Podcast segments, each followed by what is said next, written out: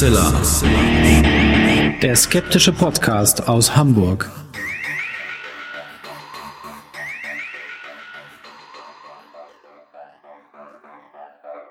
Hallo und herzlich willkommen zum 272. Mal bei Hoaxilla, dem skeptischen Podcast aus Hamburg. Wie immer bei mir die wunderbare Hoax Mistress Alexa. Halli, hallo ihr da draußen. Das kam aber mit sehr viel Elan von dir. Hm. Herzlich willkommen zu dieser neuen Folge und bei mir ist natürlich wie immer zum Glück der wunderbare Alexander Hoaxmaster. Und wir nähern uns ja schon dem Ende des Märzes und eigentlich müssen wir ja noch zwei Folgen äh, produzieren, von denen wir jetzt eine gerade aufnehmen. und wir können ja einfach nochmal wieder so aus Transparenzgründen, weil wir ja viele neue Hörer haben, viele, die uns über die Ferngespräche kennengelernt haben, einfach mal sagen, was so los war. Wir haben 14 Tage mit einem kränkelnden Kater äh, mhm. verbracht. Da können wir schon mal sagen, ohne zu sehr ins Detail zu gehen, das ist aber jetzt wieder alles geregelt. Der Kater ist gesund und wir haben das im Griff, aber es waren mehrere Tierarztbesuche notwendig, inklusive Notdienst an einem ja, Sonntag. Ja, natürlich am Wochenende. Wann passiert sowas? Nicht immer am Wochenende. Genau, und mehrere durchwachte Nächte. Äh, das geht natürlich auf die Leistungsfähigkeit. Und parallel dazu wäre es ja, oder ist es ja eben nicht so, dass wir nur Huxilla machen, sondern gerade ich habe ja noch einen ganz regulären Job und da läuft gerade halt auch gut. Aber ich habe jetzt auch äh, einige Buchkapitel für ein demnächst erscheinendes Buch, an dem ich mitgearbeitet habe, die mussten korrigiert bezahlt werden. Und immer wenn sozusagen der Job, mit dem das eigentliche Geld ins Hause kommt, Überstunden fordert, geht das zu von anderen Projekten, die wir so ringsrum betreuen. Und dann irgendwann ist eine Woche sehr, sehr kurz. Und ähm, ja, dann irgendwann fehlt die Zeit. Aber das soll nicht heißen, dass es nicht noch eine zweite Folge geben soll im März. Wir planen das zumindest, auch wenn es vielleicht knapp werden mhm. könnte. Und zum Zweiten geht's jetzt auch demnächst wieder mit Aber den Gedanklich ist sie schon fertig. entstanden. da ist sie schon fertig, genau. Mit den Ferngesprächen geht's demnächst auch weiter. Und auch das erfordert eine gewisse Arbeit. Ähm, da sagen dann auch manche Leute, mein Gott, eine MP3 ins Internet hochladen, das kann ja nicht so schwer sein. Es hängt ein bisschen mehr mit dran. Da ist ja ein bisschen mehr Infrastruktur bei uns dahinter. Also insofern erklärt das vielleicht die Verzögerung und für all diejenigen, die mal sagen, ist doch in Ordnung, sagt das nicht immer. Es ist insofern schon auch wichtig, weil wir eine ganze Reihe von Menschen haben, die uns per Patreon unterstützen. Das wollen wir auch nochmal sagen. Und da ist es so, dass äh, uns die Patreons pro Folge unterstützen. Und das heißt, wenn wir selber es auch nicht schaffen, zwei Folgen im Monat zu produzieren, geht das dann auch auf die Einnahmen vom Huxilla-Geschäft sozusagen. Insofern haben wir da selber uns auch eine gewisse Verpflichtung aufgelegt, zwei Folgen im Monat zu produzieren. Deswegen erwähnen wir diesen zwei Folgen im Monatsrhythmus auch immer wieder mal. Äh, auch das verbirgt sich dahinter. Aber das soll jetzt auch gar nicht klingen wie Jammern, soll nur erklären, warum es manchmal sich so ein bisschen verschiebt. Und manchmal gibt es Phasen, wo man dann schneller die Sachen wegproduzieren kann. Und manchmal gibt es Phasen, wo es ein ganz kleines bisschen länger dauert. Parallel arbeiten wir an noch anderen Projekten im Hintergrund, über die wir noch nicht so ganz ausführlich reden können. Also es ist einfach furchtbar viel los. Aber wir freuen uns jetzt eine mhm. sehr, sehr schöne Folge, wie ich finde, schönes Thema, was die Hoax Mistress äh, diesmal rausgesucht hat, äh, anzugehen. Inspiriert von Akte X. Inspiriert mal wieder von Akte X, genau. Da sind wir nämlich gerade, da waren wir in einem Rewatch und jetzt haben wir auch schon wieder seit zwei oder drei Wochen es nicht geschafft, abends ja. mal eine Folge zu gucken. Fällt mir auch gerade auf, ja. Ach, zu viel los. Wir machen einfach weiter äh, in der Sendung, wie gewohnt.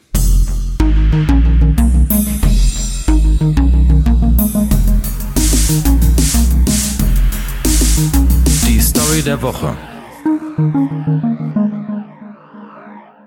Die heutige Story lässt sich eigentlich relativ kurz zusammenfassen, ist aber auch sehr prägnant und bleibt einem, glaube ich, in Erinnerung.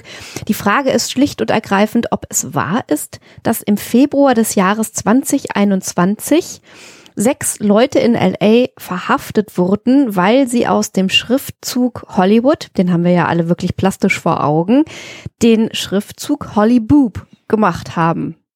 Hm. Da haben sie einfach rumgebastelt, wenn das dann so ist und einen riesen Prank, der wirklich auch für die Presse sehr, sehr auffällig war, äh, produziert, wenn die Geschichte denn stimmt und diese Leute tatsächlich wegen dieser Tat verhaftet wurden. Ich bin sehr gespannt. Ja, Ho Hollyboob oder nicht Hollyboob? Was du da immer so raussuchst. Ja, ne?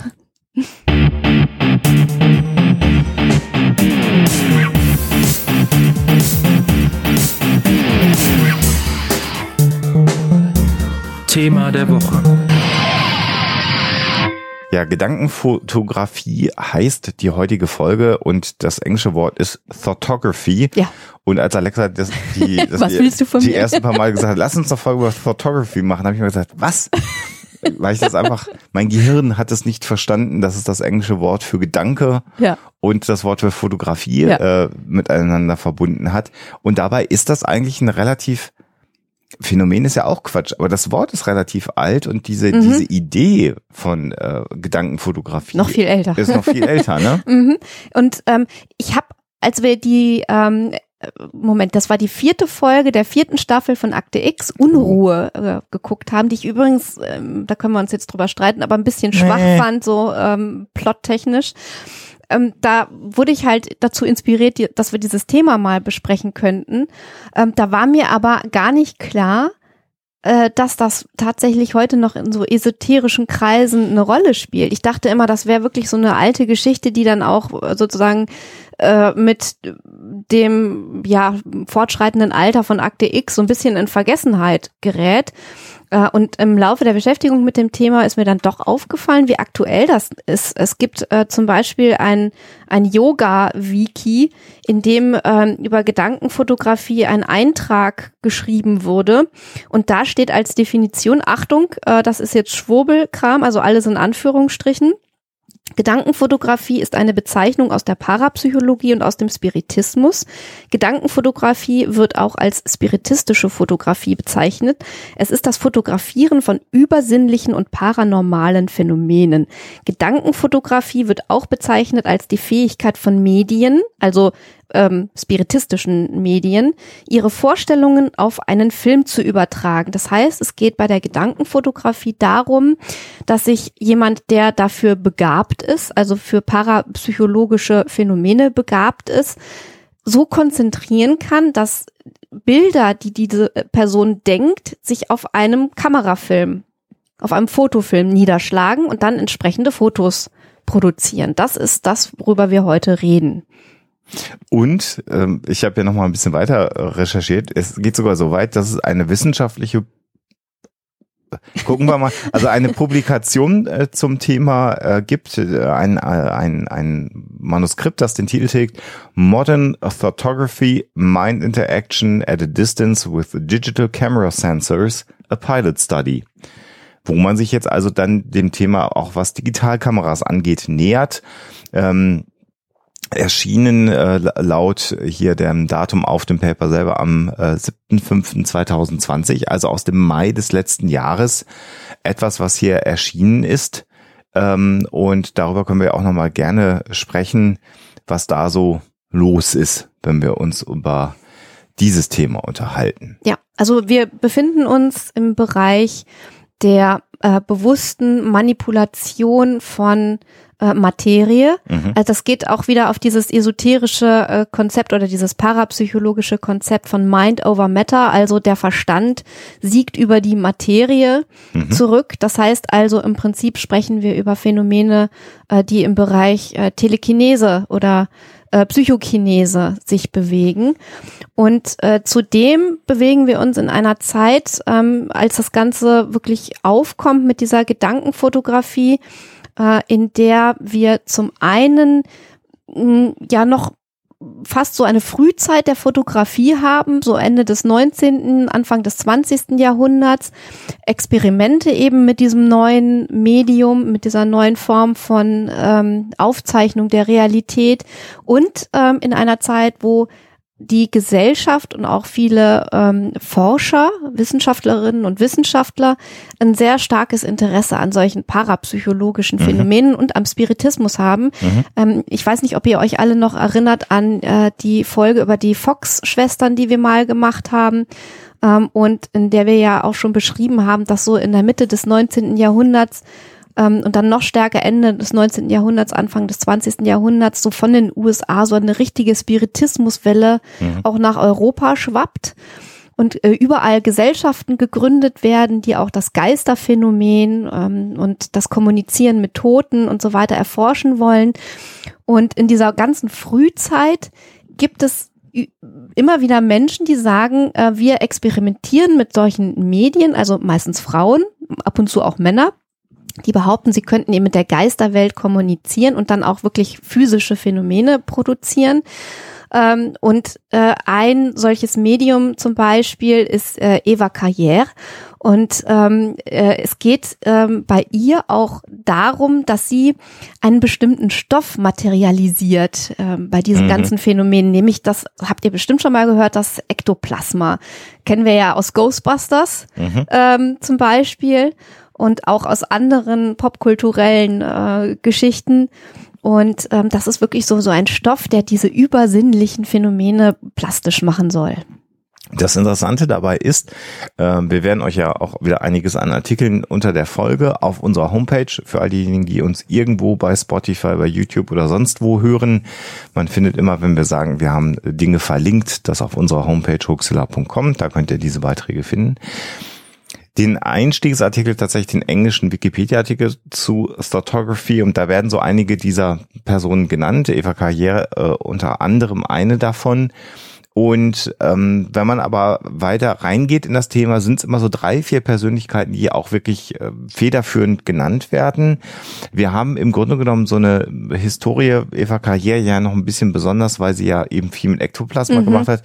Ein bisschen eher war ja noch Tomokichi Fukarai. Mhm. Das ist ein ähm, Forscher, ein Psychologe an der Universität von Tokio, der, genau wie du es beschrieben hast, so um die Jahrhundertwende 19. zum 20. Jahrhundert fasziniert war von Parapsychologie und der hat dann ja entdeckt, kann man quasi sagen, äh, ein Medium, nämlich Shizuku Mifune. Ich hoffe, ich habe es richtig ausgesprochen.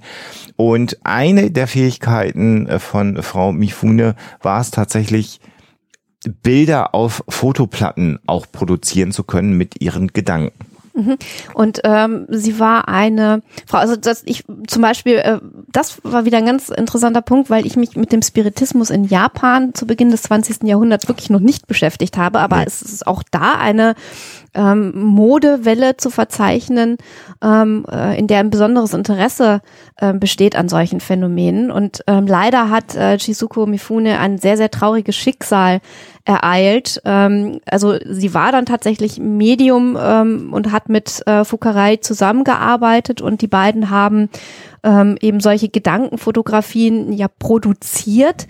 Es ist aber auch ähm, relativ schnell Kritik laut geworden, mhm. wirklich auch zeitgenössische Kritik auch von Fachkollegen von Fuckerei, die äh, gesagt haben, na, da ist aber irgendwas unregelmäßig und sie wendet sich immer ab ähm, und äh, wurstelt da rum und äh, man sieht nicht so genau, was sie da macht. Da gibt's Unregelmäßigkeiten mhm. und ähm, das Ganze ist also wie so eine Luftblase dann irgendwie geplatzt relativ schnell und ähm, man erzählt sich dann, sie sei ähm, über diese ganze Kritik so bestürzt gewesen, dass das auch eben zu ihrem Tod geführt hat. Sie hat sich tatsächlich vergiftet ähm, und ähm, ja, war auf jeden Fall eine tragische Gestalt. Wie weit jetzt natürlich ihr, ihr Suizid mit ähm, ja der Kritik und diesen Phänomenen und so weiter zu tun hat, ist die Frage.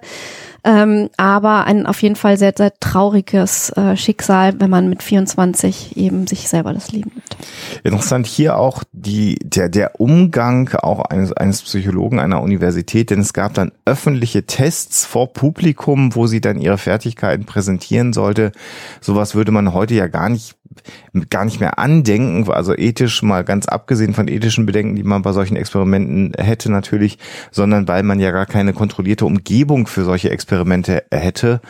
Ähm, also insofern merkt man hier schon, dass da auch nicht nur, weil man diesen Themen sehr offen war, sondern auch insgesamt eine ganz andere Zeit ähm, vorgeherrscht hat interessante Fußnote hier für all diejenigen, die Horrorfilme mögen. Shizuko Mifune äh, gilt heute so als ein Stück weit als die, die Vorlage zur Figur Shizuku Yamamura, also die Mutter von Ringu in den mhm. Filmen. Auf den Film müssen wir sowieso, oder die Filme müssen wir sowieso nachher nochmal zu sprechen kommen. Gut, dann der Buch, der denkt mit dran. Ich glaube, das ist dass das vergessen. Genau, aber hier sehen wir dann also, dass diese Person äh, Mifune durchaus einen Einfluss gehabt hat, äh, auch auf die Popkultur später dann. Ja. ja, wir haben ich wollte sie nur ranstellen, weil sie in der zeitlichen Reihung sozusagen mhm. noch vor Eva Karriere ich hab da ein dann vorgegriffen, genau. Äh, aktiv war. Und Eva Karriere, Ektoplasma, äh, du hast schon Ghostbusters angesprochen, das muss man sich jetzt aber doch nochmal ganz anders vorstellen. Also wenn wir nochmal in die Zeit dieser spiritistischen Sitzungen hineingehen, ähm, die wir hier erlebt haben, so auch wieder um, um den Jahrhundertwechsel, aber eher dann schon auch im 20. Jahrhundert bei irgendwelchen ähm, spiritistischen Sitzungen und sich heute übrig gebliebene Aufnahmen anschaut mhm. von den Dingen, die da passiert ist, dann denkt man sich, das kann doch nicht deren Ernst gewesen sein. Also ich empfehle hier an der Stelle tatsächlich auch mal wieder den Wikipedia-Artikel von Eva Karriere, insbesondere den englischsprachigen. Und wenn man dann so guckt, äh, was äh, als Ektoplasma Präsentationen äh, verkauft worden ist, äh, und da sind so ein paar Fotos verlinkt, dann sieht man einfach, dass es sich im Grunde genommen, und das ist dann ja auch das, was Eva Karriere große Probleme bereitet hat, Zeitungsfotos waren, um die man dann noch ein bisschen Stoff drum getüttelt hat. Oder da war sie sehr gut drin, wenn eine Person keinen Bart hatte auf dem Foto, dann hat sie da einen Bart dran gebastelt oder andere Geschichten gemacht. Ich muss gerade an Trump und Sharpie-Gate denken, aber das ist dann wieder was anderes. und also es ist einfach unfassbar schlecht aus unserer heutigen Zeit, aber damals war die Fotografie eine neue Technologie und man ist davon ausgegangen, dass Fotografie in vielen Bereichen auch fälschungssicher ist. Das heißt, wenn man auf so einen Auslöser drückt, dann wird die Realität abgebildet und man ist da gar nicht mit dem Gedanken dran gegangen, jemand möchte da was manipulieren. In dem Zusammenhang sei noch mal ganz kurz äh, äh verwiesen auf die Cottingley Fairies ja. äh, und Arthur Conan Doyle, denn wenn man sich diese Fotos von diesen Feen ähm, anschaut, die wirken sehr naiv. Also man sieht relativ genau, was da Sache ist mhm. und dass das Papier ausgeschnittene Feen sind, die da irgendwo platziert wurden. Aber ähm, es gibt halt Menschen, die daran geglaubt haben, aber auch gleichzeitig natürlich schon damals sehr viele Kritiker. Und Conan Doyle, gut, dass du ihn ansprichst, also im Gegensatz zu seiner Romanfigur, dem äh, berühmten Detektiv äh, Sherlock Holmes war Sir Arthur Conan Doyle ja durchaus diesen Themen sehr, sehr mhm. zugetan. Er hat geglaubt an übersinnliche Dinge und er hat auch Eva Carrière besucht und sich ihre Fertigkeiten angeschaut und auch die für echt erachtet. Ähm, also in Folge 145 haben wir uns mal Sir Arthur Conan Doyle gewidmet. Wer da mal reinhören möchte, das ist relativ erstaunlich, wie jemand der den größten rationalen Detektiv der Menschheitsgeschichte vielleicht könnte man ihn so bezeichnen, geschrieben hat und erfunden hatte, selber eben an übernatürliche Dinge auch sehr unkritisch geglaubt hat. Und interessant hierum wiederum, dass Eva Karriere auch von äh, Harry Houdini dann hinterher mhm. besucht und untersucht worden ist und der hat relativ schnell gesagt, das ist alles Unsinn, das ist Betrug. Und er hat auch darauf hingewiesen, dass so bestimmte äh, Erscheinungen, äh, die dann Eva Karriere herbeigeholt hat, einen, einen brahmanischen Hindu-Priester, der dann erschienen ist, dass das zum Teil wirklich ein Pappaufsteller gewesen ist, der reingekommen ist. Und man hat später auch jemanden gefunden, der ähm, Wurzeln hatte im arabischen Raum, der da zufällig auf so einem Anwesen gearbeitet hat. Und der hat sich dann verkleidet und ist dann bei diesen dunklen spiritistischen Sitzungen dann durch die Räume gelaufen. Und plötzlich war er dann diese Repräsentierung Ordnung.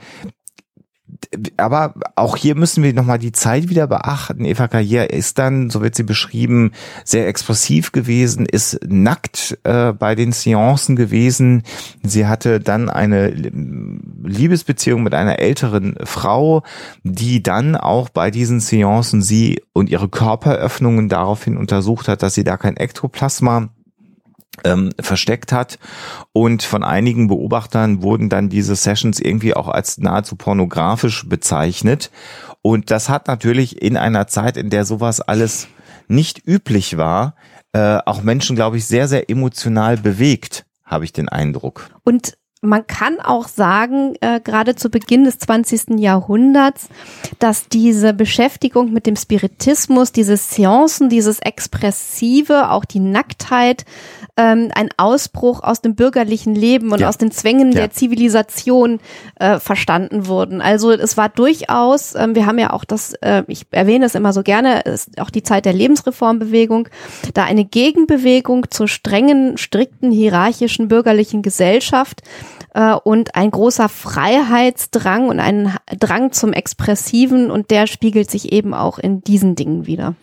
Ektoplasma ansonsten von den Fotos, also eben, wir haben schon gesagt, Pappaufsteller, Schauspieler waren engagiert. Es gab dann Stoffgase, ähm, äh, die man zum Teil verschluckt hat und sich dann Gazé, aus dem genau. Gazé, Mhm. äh, die man sich dann aus dem Hals gezogen hat, äh, zum Teil auch wirklich Papier, was runtergeschluckt wurde, was dann wieder sozusagen hochgewürgt wurde. Da gab es also die diversesten Spielarten und ähm, vielleicht können wir uns insgesamt nochmal dem Thema Ektoplasma und Mhm. dieser Zeit nochmal widmen, was Weil da so alles los war. Weil wir eigentlich auch noch über Albert Freiherr von Schrenk-Notzing äh, sprechen müssten, der sehr viel mit Eva Carrière auch äh, gearbeitet hat und Genau. der auch von seinen Kollegen verlacht, belächelt wurde und ähm, äh, doch als, als sehr, sehr leichtgläubiger und diesen Phänomenen sehr, sehr zugeneigter Mensch äh, beschrieben wurde. Ein Arzt und Psychiater, der sich sonst auch fachlich verdient gemacht hat durchaus, aber da sehr, sehr ähm, ja, ein bisschen zu aufgeschlossen war. Vielleicht aber auch emotional mitgenommen. Mhm. Also in so eine Welt hineingenommen, die ja, du hast es sehr schön beschrieben, für die damalige Zeit ganz, ganz ungewöhnlich war. Ähm, ich, ich sag jetzt mal Sex, äh, äh, Geister, Abenteuer, also etwas, was der damaligen Zeit und den Beschränkungen äh, komplett widersprach. Und wir dürfen uns ja keine Illusion machen, dass Menschen zu allen äh, Zeiten solchen Dingen äh, zugetan waren. Wir alle haben so diese Ideen der spätrömischen Orgien. Also äh, gelebte Sexualität abweichend, wobei im alten Rom fällt mir so gerade ein, war das alles sogar noch ein bisschen öfter, offener mit den Badehäusern und so. Egal, wurscht. Also das, was uns Menschen bewegt, bewegt uns Menschen in einer Zeit, in der es dann zumindest formal von der Gesellschaft unterdrückt wird und zurückgedrängt wird, suchte sich dann trotzdem Kanäle und ähm, man kann sicherlich festhalten, dass Eva Carrière eine, eine eine, eine Showfigur war, die Mhm, offensichtlich. Talent hatte, Menschen in ihren Bann zu ziehen und in diesem Kontext natürlich hier Photography etwas anders geprägt, weil in den Fotografien von Eva Carrière dann sozusagen angeblich diese ektoplasmischen äh, Erscheinungen aufgetreten sind, die man dann im, in, in der Fotografie dokumentieren konnte. Das ist noch ein bisschen etwas anderes, geht aber auch in die äh, Richtung der Gedankenfotografie und deshalb wird sie hier in dem Kontext immer wieder auch genannt, Genau, wenn es um ich- das Thema geht. würde gerne noch in dem Zusammenhang einen Aufsatz empfehlen, ähm, der darauf eingeht, wie diese äh, Gedankenfotografie und die spiritistische Fotografie erstmal geschichtlich zu sehen ist, äh, wie die sich entwickelt hat und dann aber auch welchen Einfluss auf die jeweils zeitgenössische Kunst das Ganze gehabt hat. Äh, denn auch da hat so ein Austausch stattgefunden. Es hat Maler gegeben, die bei diesen äh, Sitzungen anwesend waren, die sich davon haben inspirieren lassen und dann tatsächlich auch Kunstwerke äh, gemalt haben. Es gab einen äh, Gabriel, ich weiß nicht, von oder Gabriel Max, ähm, der ähm, äh, sich gerade von von dieser ähm, von diesen Geschichten um Eva Carrière äh, zu einem Porträt äh, hat inspirieren lassen, was sozusagen eine Vision zeigt. Das heißt also auch dieser Austausch mit der zeitgenössischen Kunst ist äh, wichtig. Und der Aufsatz ist von Christian nee, Moment äh, von Christine Walter und heißt das Abstrakte ist kein Beweis Gedankenfotografie im Spiegel der zeitgenössischen Kunst. Können wir auch äh, verlinken unter der Folge. Ist etwas längere ähm, Lektüre aber lohnt sich total Wir könnten jetzt auch noch mal sagen, dass auch Uri Geller sich in diesem Bereich äh, umgetan hat. Da wollen wir aber gar nicht so ganz ausführlich drauf eingehen können. Hier vielleicht auf das Wild Mike Special Nummer 42 verweisen, wo wir uns mit Mentalisten, Magiern und anderen Menschen will nicht sagen Scharlatane beschäftigt haben und äh, da kann man sich dann schon ein Bild machen, äh, auch über Uri Geller, aber auch der hat tatsächlich mit dieser Photography gearbeitet, aber ich denke, ein ganz zentraler Mensch, den man hier erwähnen muss. Und dann sind wir auch eine ganze Zeit weiter nach vorne gerückt, äh, nämlich so Ende der 60er Jahre befinden wir uns jetzt äh, des letzten Jahrhunderts, ist Ted Serios oder auch Theodore Ted Judd Serious, also würde man, ich, oder sagt man serious, ich weiß es nicht, ist keine ich Aussprache bin ehrlich dabei gesagt jetzt auch nicht geklebt, ne? sicher. Ich, ich hätte jetzt spontan gesagt serious, aber ähm, Man weiß es nicht. ja, äh, ihr werdet sehen, wie, er- wie der Name geschrieben Genau, wird, wir verlinken. ihn verlinken. Genau. Und ähm, also wir waren ja vorhin schon, du hast gesagt Showtalent. Mhm. Ähm, ich würde es noch um den Begriff schillernde Gestalt ergänzen. Ja, Und da sind gut. wir dann wirklich auch schon bei Ted Serious, Ja. ähm, der also das muss jemand gewesen sein, wenn du den einmal irgendwo siehst oder triffst gar, äh, den vergisst du so schnell nicht. äh, ein schräger Typ durch und durch. Der 2006 gestorben. Wer ihn 2006 jetzt trifft, Ach hat so. eine ganz andere Geschichte. Also ich will es nur ganz ist auch kurz. ein Medium. ist dann, äh, aber Ja. gut. Also wer ihn getroffen hat, hat es sicherlich nicht vergessen. Und ähm, äh, ja, eine schillernde Gestalt, äh, der mal angefangen hat, seine Karriere als äh, Hotelmitarbeiter, so Mhm. Mädchen für alles, äh, Bellhop im En Englischen. Ähm, ich muss da auch ein, ein, eine schöne Komödie Jerry Lewis. äh, mit Jerry Lewis denken, äh, wenn ich Bellhop höre.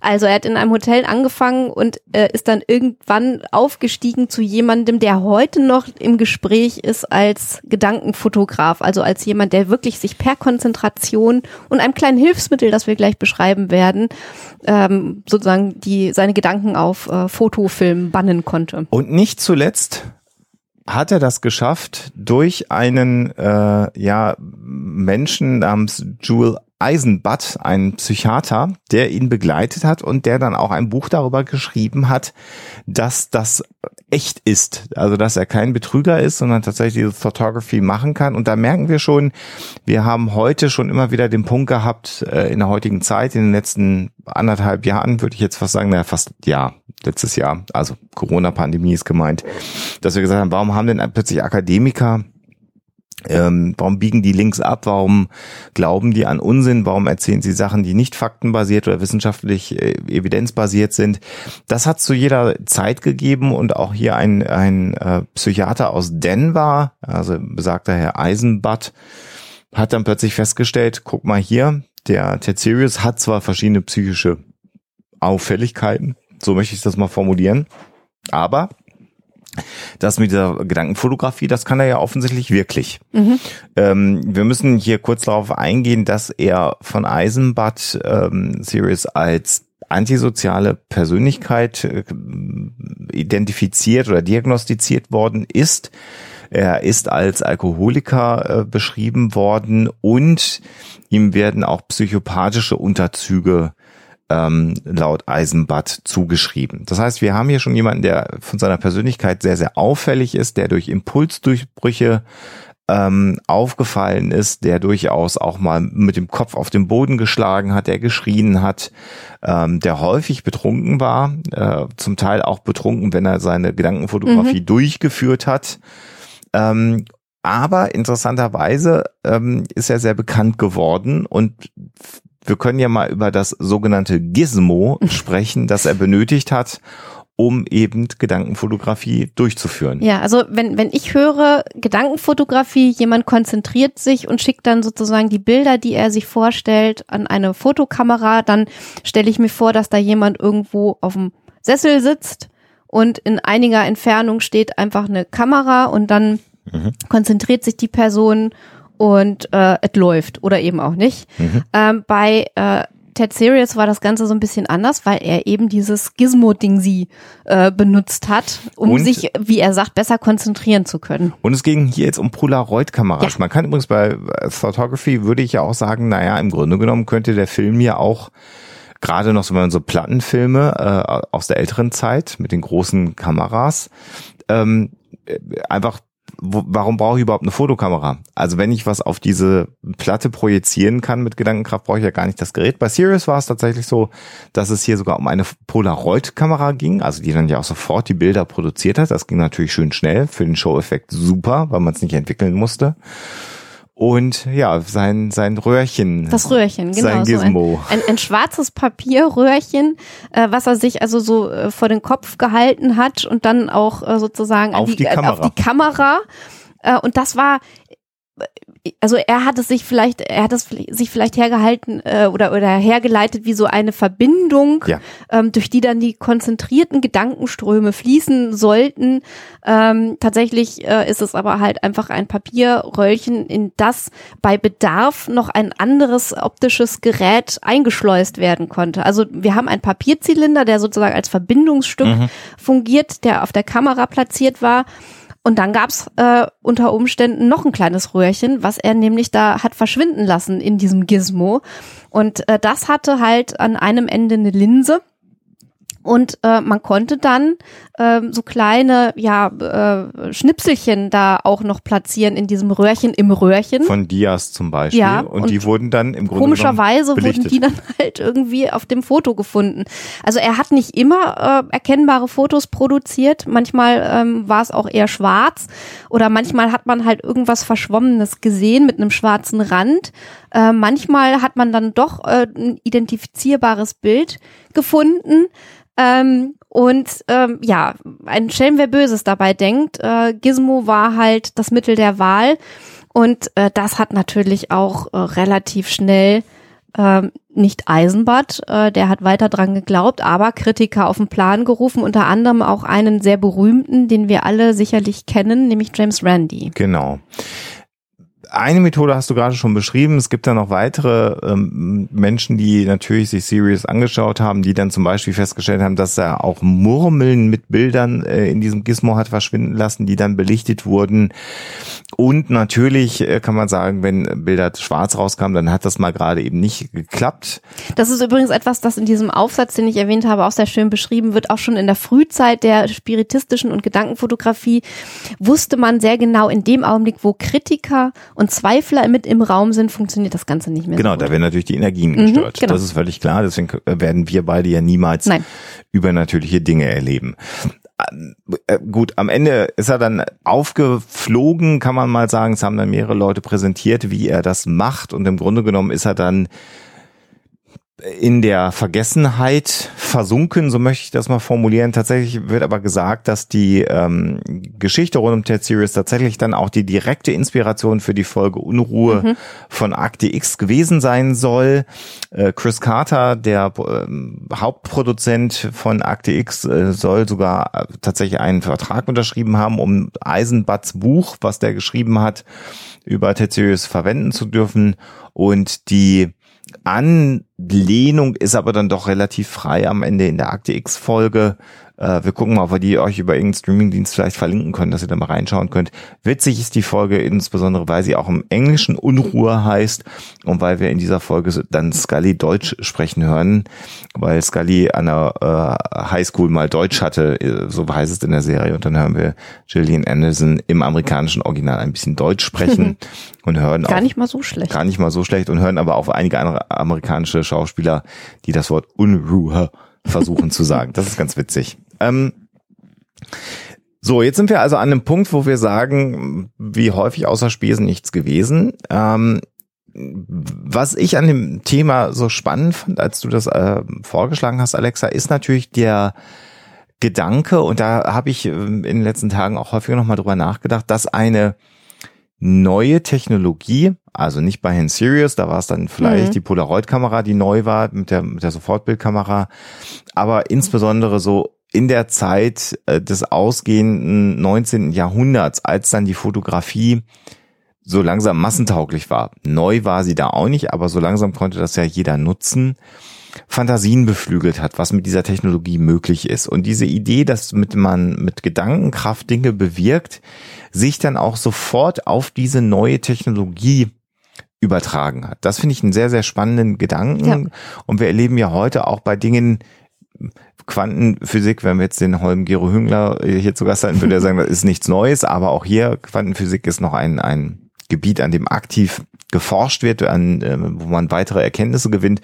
Und auch da beginnt man ja dann der Quantenphysik ich will jetzt nicht sagen magische, aber besondere Dinge zuzuschreiben, weil so ganz genau kann man es ja nicht erklären. Alles, was sonst nirgendwo reinpasst. Passt, wäre jetzt Quantenphysik genau und äh, so war es vielleicht mit der Gedankenkraft zu der damaligen Zeit. Und das ist sehr, sehr verführerisch. Und auch heute noch verführerisch, ja. wie man merkt, ähm, weil der Gedanke ja auch, haha, äh, ganz charmant ist, dass man äh, mit Gedanken Materie beeinflussen kann ja. und äh, eben Gedanken dann auch ähm, auf äh, einem technischen Hilfsmittel sichtbar machen ja. kann, auf eine äh, übersinnliche Art und Weise. Äh, also ich kann schon nachvollziehen, warum Menschen das faszinierend finden, aber das heißt leider noch lange nicht, dass diese Phänomene wissenschaftlich belegbar sind. Definitiv äh, ist das nicht so. Wir werden euch eine, eine ganze Menge Links äh, auch schicken. Es gibt sogar auch eine Sammlung von Fotos ähm, von äh, Ted Sirius, die, wir uns, äh, die man sich angucken kann, wenn man das möchte. Äh, das werden wir euch alles verlinken. Da könnt ihr euch das mal auch die Qualität dieser äh, Gedankenfotografien anschauen. Was ich sehr, sehr interessant fand, war dann jetzt aber tatsächlich, das habe ich ja schon geteasert, es sei denn, du willst kurz über den Ring noch sprechen. Ja, das mach, aber mach du ruhig erst. Ähm, diese diese äh, Studie, ich mache gerade eher, Mm, genau. eher äh, äh, ähm, ähm, Anführungsstrichen, also Anführungsstrichen in der Luft. Hier gibt es nämlich eine sehr interessante Idee. Hier hat man gesagt, man, wir machen mit Menschen, die in der Lage sind, das äh, zu beeinflussen, äh, ein Experiment über die Distanz. Wir benutzen Digitalkameras. Das fand ich ganz, ganz spannend, weil das ja nochmal anders ist. Übrigens haben wir gar nicht erwähnt, wenn ich jetzt hier Digitalkamera sage, fällt mir gerade noch ein, dass es natürlich auch immer wieder die Phänomene gab, die man auf Temperaturveränderungen Ja. äh, zurückführen kann, die man auf chemische Veränderungen der Filme, wenn sie nicht benutzt werden, Doppelbelichtungen. äh, zurückführen kann. Genau, also irgendwann ein Film altert und ein Film Ja. wird auch irgendwann schlecht und dann beginnt sich auch das Material, die Emulsionen, äh, die auf dem Filmschicht aufgebracht ist, zu verändern. Wenn man das dann entwickelt, sieht man plötzlich auch Farben. Auch bei Polaroid übrigens. Ja, Äh, ganz, da gibt's ganz spannende Phänomene. Also das sieht dann teilweise sehr, sehr abgefahren aus, äh, wenn man mit zu alten äh, ja, Filmen fotografiert. Filmen fotografiert. Genau. Gibt Leute, die machen das absichtlich. Mhm. Also New Old Stock, also original verpackte alte Polaroid-Filme kaufen und dann gucken, wie sich die Farben verändern, weil sich die Chemikalien in dem, in dem Film verändert haben. Das ist eine ganz neue Hobby. Äh, Schiene, die Kunst. sich entwickelt hat, oder Kunstform, so kann man es auch formulieren. Und ähm, all diese Punkte werden auch in der Folge Unruhe einmal von Scully an einer Stelle, weil sie sagt, ach guck mal hier die Filme, wo komische Fotos Wo wurden waren. die denn gelagert? Genau, hier ist ja ein Heizkörper Mhm. direkt darüber. Also äh, fällt mir gerade noch ein. Mhm. Aber das haben wir jetzt alles bei Digitalkameras erstmal nicht. Da ist es ja ein Sensor. Und interessant ist, dass hier ähm, sogar, äh, also das wurde jetzt also wirklich experimentell sehr schön beschrieben. Die Kameras wurden in einen dunklen Kasten gelegt, da wurde noch ein Tuch drüber gelegt, sodass da wirklich kein Licht dran kam. Und man hat die Menschen, die gesagt haben, dass sie mit Gedankenkraft diese Kameras beeinflussen können, per Skype zugeschaltet. Also wirklich, also Distanz mal so richtig ernst genommen. Und insgesamt sind äh, 49 Versuchsdurchgänge äh, gemacht worden. Ich werde das verlinken, das könnt ihr euch durchlesen. Also wirklich ein elaborat, elaboriertes Versuchsdesign, äh, was hier durchgeführt wurde. Und in sechs von diesen 49 äh, Versuchsdurchgängen, also in 12,2 Prozent, ähm, achso, ich sollte noch kurz beschreiben, es ging darum, einfache geometrische Formen zu projizieren, also zum Beispiel ein Kreis, ein Quadrat und solche Dinge. Und in 12,2 Prozent haben dann digitale Analyse-Tools mit Algorithmen tatsächlich Änder äh, Übereinstimmungen hinbekommen. Also da ist auch so ein Beispiel verlinkt, wie man dann also plötzlich sieht, dass auf dem Sensor ja ein fast perfekter Kreis abgebildet ist und das ist dann tatsächlich in sechs Fällen gekommen, dass also eine stat statistisch übersignifikante Veränderung aufgetreten ist. Jetzt ist diese Studie bisher noch im Preprint, die ist noch nicht veröffentlicht. Ich habe das zumindest noch nicht gefunden, ähm, dass sie in irgendeinem Journal, in einer wissenschaftlichen Publikation veröffentlicht ist. Und was wir hier äh, erleben, sind mehrere Dinge. Jetzt könnte man sagen, ja, es ist eine digitale Fotografie und dann wird das durch mehrere Algorithmen gegangen. Die Auflösung am Ende ist nur mehr, wenige Pixel groß, die man am Ende genommen hat. Äh, Das könnt ihr euch alles durchlesen. Aber nichtsdestoweniger, sechs von 49 Fällen zeigen da Ähnlichkeiten. Das ist erstmal erstaunlich und gar nicht äh, so wenig. Und was hier allerdings fehlt, ist die Tatsache, was passieren würde, wenn man genauso viele Durchgänge laufen lassen würde, ohne dass Ja, okay. irgendwer sagt, dass er irgendwas macht und wie viel davon sind zufällige Ereignisse auf dem Sensor. Hier fehlt tatsächlich äh, die Kontrollgruppe, die man hätte. Und ähm, hier muss man natürlich ganz klar sagen, jedes Experiment muss immer abgleichen vom Zufall. Und das wird hier nicht gemacht. Und deswegen hat diese Studie überhaupt keinen Wert. Denn es könnte jetzt sogar sein, wenn keiner was macht und Skype nicht läuft und das WLAN auch nicht läuft und was weiß ich nicht alles, dass vielleicht sogar 14 Fälle auftreten würden. Sehr cool. Und, und wenn man natürlich so ein Ergebnis hat, äh, was dann jetzt äh, folgen müsste, wäre das Replizieren von äh, solchen Ergebnissen. größeren ne? Also. Daten zur Verfügung stellen und dann müssten ähm, andere Forscher sozusagen diese äh, Ergebnisse versuchen zu replizieren oder eben diese Experimente nochmal machen. Also das ist, äh, finde ich, eine sehr, sehr, Mhm. sehr spannende Geschichte, weil ich im ersten Moment, also ich hatte mehr so aus Spaß in den wissenschaftlichen Datenbanken mal so rumgesucht, ob es da was zu gibt und habe das dann gefunden, habe gedacht, boah, ist ja interessant und habe dann das Abstract gelesen, das ist immer so die Kurzzusammenfassung, habe gesagt, wie kann das denn sein? und dann wird halt relativ schnell deutlich, dass man keine keine Vergleichsgröße hat und ähm, das muss auf jeden Fall noch gemacht werden, aber eine interessante kleine Studie und da sieht man aber auch wieder, wie Menschen, die jetzt sozusagen unkritischer an dieses Thema herangehen, natürlich sofort sagen, hier gibt's doch eine wissenschaftliche Studie, die haben das doch bewiesen, dass das funktioniert. Und da ist es eben ganz wichtig zu sagen, nein, sie haben das eben nicht bewiesen, sondern sie haben sechs Fälle gehabt, wo es äh, eine ungewöhnliche Ähnlichkeit gibt. Die Frage wäre jetzt eben dementsprechend, ähm, wie wäre es denn, wenn der ganze Versuchsaufbau einfach so wäre. Also tatsächlich ist hier, die Kameras haben automatisch ausgelöst, haben alleine geklickt. Dann hat man so einige äh, Versuche gar nicht genommen. Die ersten zehn Aufnahmen, Auslöser war die prämentale Beeinflussungsstufe. Dann gab es drei, da wurde dann tatsächlich das ähm, Bild genommen. Dann gab es noch mal äh, mehrere Stufen. Also es war relativ interessant konstruiert. Könnt ihr euch angucken. 36 Mal wurde ausgelöst von dieser Kamera automatisiert und im Grunde von diesen 36 Auslösungen sind aber nur drei, nämlich die Auslösungen 11, 12, 13 benutzt worden. Hier würde ich ja sofort sagen, man müsste mal schauen, was ist mit den anderen mhm. passiert. Also ganz viele Dinge, ähm, die in diesem Versuchsdesign komisch sind. Also klingt am Anfang toll, bei näherem Hinsehen dann nicht mehr ganz so. Exakt. Hm. Aber, also es ist ja nicht so, dass ich nicht äh, cool finde, wenn man sowas mal experimentell ähm, sich vorknöpft. Das Problem ist aber halt nur, dass du dann auch mit, methodisch äh, sauber arbeiten musst. Das heißt also genau die Probleme, die du angesprochen hast, müsste man halt in einem weiteren Versuch versuchen zu äh, äh, vermeiden, um äh, dann halt ähm, andere, also genauere Ergebnisse zu erzielen. Übrigens, ja, noch ganz witzig, jetzt wo ich hier nochmal mir durchlese, ist tatsächlich so, dass diese Fotos dann, also es ist eine normale Digitalkamera, ich weiß gar nicht, ob die Auflösung hier genannt wird, könnt ihr nochmal schauen, eine Nikon D850 ist die Kamera, die man benutzt hat. Und alle Fotos wurden dann komprimiert mit einem Programm, das wird auch beschrieben mit dem Adobe DNG Converter, auf eine Pixelgröße von 32 mal 32 Pixel heruntergerechnet. Auch das finde ich eine sehr interessante äh, Information, weil man ja gar nicht dann genau weiß, dann müsste man noch sehr genau wissen, wie dieser Adobe-Converter aus einer viel größeren Pixelinformation 32 mal 32 Pixel macht. Mhm. Also je länger man sich da einliest, okay. macht's mal als Übung und äh, schaut mal, was euch alles an dieser Studie auffällt. Aber es heißt, ja nichts weiter, als dass auch Wissenschaftler dieses Thema spannend finden, mhm. sich damit beschäftigen und sagen, das würde ich mir gerne äh, anschauen. Ähm, und damit sind wir bei dem Punkt, Menschen mögen Übersinnliches. Genau, und Menschen mögen auch Filme, die sich über Übersinnliches, äh, ah. ja, genau, haha, ähm, die sich um Übersinnliches drehen.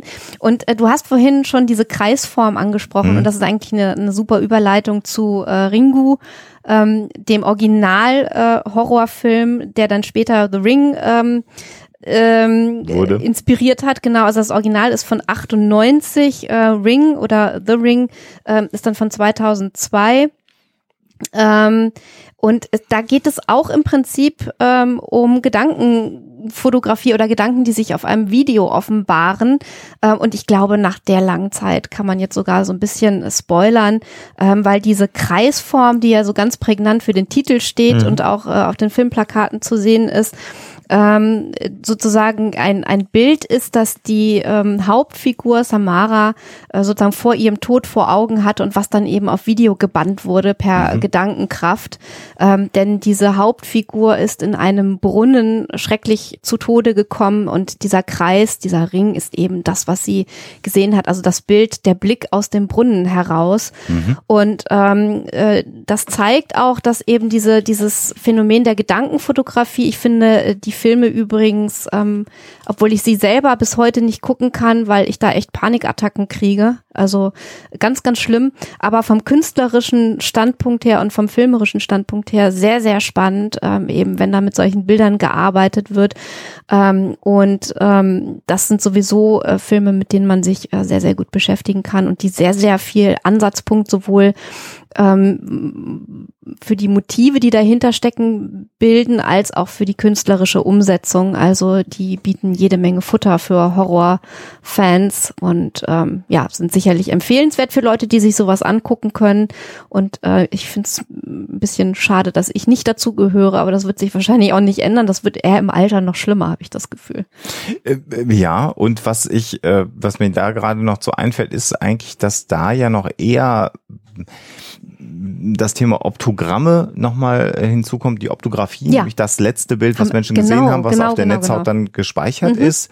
Da gibt es tatsächlich äh, so einige ähm, Hinweise darauf, dass man das unter bestimmten Umständen tatsächlich konservieren kann, das letzte Bild, nicht gut und bei weitem nicht so wie ein Foto. Wenn da, wen das interessiert, der kann sich nochmal unsere Folge zum Thema Optografie anschauen. Das ist Folge 49, meine Herren, aus dem Jahr 2011. da haben wir über Tage. Fringe auch schon gesprochen, weil das da vorkam. Genau. So alt ist das alles Genau, schon. die Folge ist von äh, der Serie Fringe äh, inspiriert worden.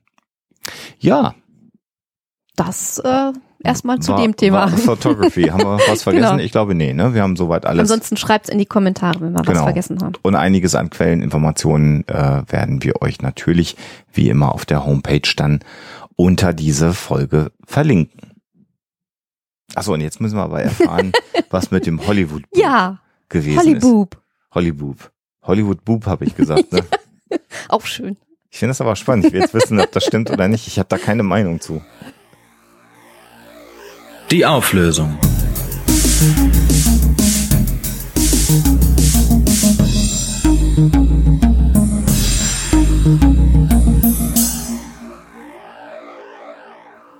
Geschichte mit Holly Boop statt Hollywood stimmt tatsächlich. Also das Ganze hat sich abgespielt, ja. Am 1. Februar 2021, da sind sechs Leute verhaftet worden, weil sie die entsprechenden Buchstaben ähm, des riesigen Hollywood-Schriftzugs in den Hügeln von Hollywood verhüllt haben also das W und äh, das D und haben dann äh, jeweils ein B draus gemacht. Und dann hatten wir halt Hollyboob. Ähm, ja, Darfst du anscheinend nicht machen, wirst du für verhaftet. Das ist nicht gut. Ja. Lustig ist es trotzdem. Völlig, ich hätte, ich hätte Stein und Bein geschworen, dass das nicht stimmt, die Geschichte, aber okay, man lernt ja nie aus. Ähm, damit sind wir am Ende der 272. Folge von Huxilla. Wir steuern auf die 300 zu. Es ist unglaublich ähm, und wir können an dieser Stelle wieder mal nur Danke sagen äh, an euch da draußen für die Unterstützung. Wir haben, äh, wer unseren Instagram-Kanal verfolgt oder die anderen sozialen ähm, Kanäle, die wir so bespielen, der wird sehen, dass wir in letzter Zeit immer mal wieder bergeweise Post äh, aus unser Büro rausschleppen können. Das ist äh, unglaublich. Da freuen wir uns sehr, sehr drüber. Wir haben also manchmal ein, zweimal im Monat Weihnachten. Ja. Äh, aber es soll hier gar nicht darum gehen, dass wir hier auf den Materialismus verfallen, sondern äh, all diese Päckchen sind immer mit lieben Worten ja. versehen. Wir haben in den letzten Tagen auch häufiger mal wieder die Kunst des geschriebenen Briefes mhm. äh, erfahren. Ihr habt uns so schöne Sachen geschrieben, die uns zutiefst bewegt ja. haben. Ähm, wir haben einfach nicht die Zeit, darauf zu antworten. Wir wollen all denjenigen, die das getan haben, die jetzt diese Folge hören, aber sagen, dass wir mhm. das lesen, dass wir das sehr wohl wertschätzen, dass wir uns da auch sehr viel Zeit äh, ja. zu nehmen und dass wir auch darüber sprechen, Alexa und ja. ich, was ihr uns da mitteilt. Und im Grunde genommen, dass zwei Nerds wie wir äh, in ein Mikro sprechen und jetzt auch noch die Kamera zwischendrin anmachen mit, mit Herrn Kappweiß und unseren Freunden vom Ferngespräch, ähm, und dass wir damit euch helfen in einer schwierigen Zeit, in einer wahrscheinlich sogar historischen Zeit, mhm. die wir alle gemeinsam aktuell im Zeitraum 2020, 2021 durchleben, bedeutet uns ganz viel. Ja. Und insofern äh, auch danke für all diejenigen, die uns einfach einen Brief, eine E-Mail, liebe Worte schicken. Vorschläge für Folgen trudeln mhm. ein, die zum mhm. Teil super gut sind. Das sammeln wir alles und ihr merkt 272 Folgen. Es gibt immer noch neue Themen, äh, über die wir reden. Das, das freut uns sehr. Für alle, die uns weiterhin unterstützen wollen, können wir natürlich sagen, es gibt die Möglichkeit, äh, auf unser Geschäftskonto uns einen kleinen Beitrag zu überweisen. Das machen auch sehr, sehr viele ja. Menschen. Vielen Dank. Patreon ist natürlich immer eine Option. Und für all diejenigen, ich sage es nochmal, die so bei den großen Plattformen uns hören, so wie Spotify oder so, das könnt ihr gerne tun. Spotify ist aber eher so ein Laden, der zumindest uns, sage ich mal, überhaupt kein Geld gibt. Also wer glaubt, ich habe ja ein Spotify-Abo, da kriegen die schon was von ab, wenn ich ganz viele Folgen höre, dem ist nicht so. Spotify ist sehr glücklich, dass wir da sind, weil sie dann ganz viel Inhalt von uns bekommen für umsonst. Und wir machen das, weil es für euch praktisch ist, aber tatsächlich bekommen wir da nichts von ab und auch viele Künstler da gibt es jetzt einige ähm, Bewegungen, die ja sagen, ich weiß es gar nicht, mehrere tausend Streams bei Spotify würden für einen Musiker dazu führen, dass er sich eine Tasse Kaffee kaufen kann im Café. Also da sieht man ja auch, was so mit Wertigkeit ist. Deswegen ist es einfach unglaublich. Äh, da ist ein Euro im Monat und das machen ja sehr viele von euch dankenswerterweise, die äh, als Dauerauftrag auf unser Geschäftskonto. Unglaublich toll. Da sind wir sehr, sehr glücklich. Und da sagen wir Danke. Mhm. Und wir hoffen, dass wir euch mit diesen Folgen Unterhaltung bieten, äh, Themen bieten und wir haben, glaube ich, inzwischen auch wieder einen ganz guten Rhythmus gefunden, klassische Huxilla-Themen zu ja, finden, die ja, wir bearbeiten können. Wir sind wirklich auch, weil wir euch haben, weil ihr uns so ähm, unterstützt, immer mit Freude dabei, ähm, auch in, in, Zeiten, wo alles rundrum wirklich sehr, sehr wuselig ist, ja. setzen wir uns, ähm, auch wenn eigentlich viel zu wenig Zeit ist, mit Freude für Folgen vors Mikro und haben da Spaß dran. Und ähm, ja, das seid ihr da draußen, die das möglich macht, äh, auf ganz unterschiedliche Arten und Weisen. Und deswegen auch noch von mir ein dickes, fettes Dankeschön. Ja, wir sind halt sowas wie eine Huxilla-Familie und ja. das ist sehr besonders und wir wissen das zu schätzen. So, jetzt aber auch genug e-, emotionalisiert. Ähm, wir hoffen, euch ganz bald wiederzuhören, idealerweise in wenigen Tagen. Und ähm, das Thema steht, Alexa hat es ja schon hm. gesagt, schon fest. Wir haben es auch schon im auch, Kopf. Auch klassisch. Auch klassisch. Ja. Und ist auch kein Interview. Nein. Also es gab ja auch die Stimmen, die gesagt haben, ihr macht in der Zeit immer so mhm. viele Interviewfolgen. Nein, nein, nein, wird auch eine klassische Huxilla-Folge. Aber demnächst dann wieder ein Interview, ja. auf das ich mich aber auch sehr, sehr freue. Das dann aber wahrscheinlich eher im April. So, Feierabend mhm. für heute. Macht was Schönes, bleibt gesund, passt auf euch auf. Ähm, und ganz bald irgendwann wird es passieren, dass wir auch wieder so Dinge wie Hörertreffen machen. Und wir werden, das sage ich jetzt zum wiederholten Male, den zehnten Geburtstag von Huxilla mit einer großen Party nachfeiern, mit einer großen öffentlichen Sause. Und wenn es dann am zwölften Geburtstag ist, ist mhm. mir auch wurscht. Wir feiern. Äh, das müssen wir mit euch noch begehen. Nur nicht am 13., das bringt Unglück. ich mache jetzt mal lieber Schluss. Ja, besser ist das. Alles Gute für euch und natürlich immer schön skeptisch bleiben. Tschüss. Der Huxella Podcast ist kostenfrei und wird das auch immer bleiben. Damit das gelingt, könnt ihr uns bei der Produktion unterstützen, so wie das schon viele, viele andere tun. Vielen Dank dafür. Das geht ganz einfach durch einen kleinen Dauerauftrag auf unser Geschäftskonto oder zum Beispiel über PayPal. Wie das genau funktioniert, findet ihr auf unserer Homepage unter dem Punkt Unterstützen.